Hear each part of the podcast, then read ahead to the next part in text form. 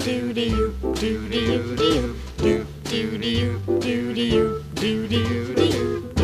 Semibreve, uma rubrica de Andrea Lupi. Do do do do do do do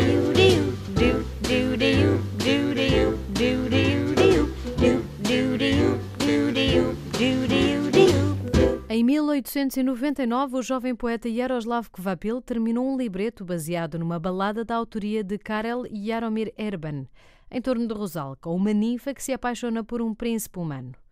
Natureza, conflitos internos, amor, morte e o sobrenatural cruzam-se nesta história que tem um final trágico. Foi através de um jornal que o jovem poeta soube que Antonin Dvorak procurava um libreto. Por sua vez, através de amigos, Dvorak ficou a conhecer a obra do poeta. Com o desejado libreto, Dvorak demorou cerca de sete meses a compor Rosalca, cuja partitura terminou em novembro de 1900. Uma das mais emblemáticas áreas desta ópera é a canção à Lua, onde Rosalca, a protagonista, à beira do lago, canta à Lua o seu amor pelo humano príncipe.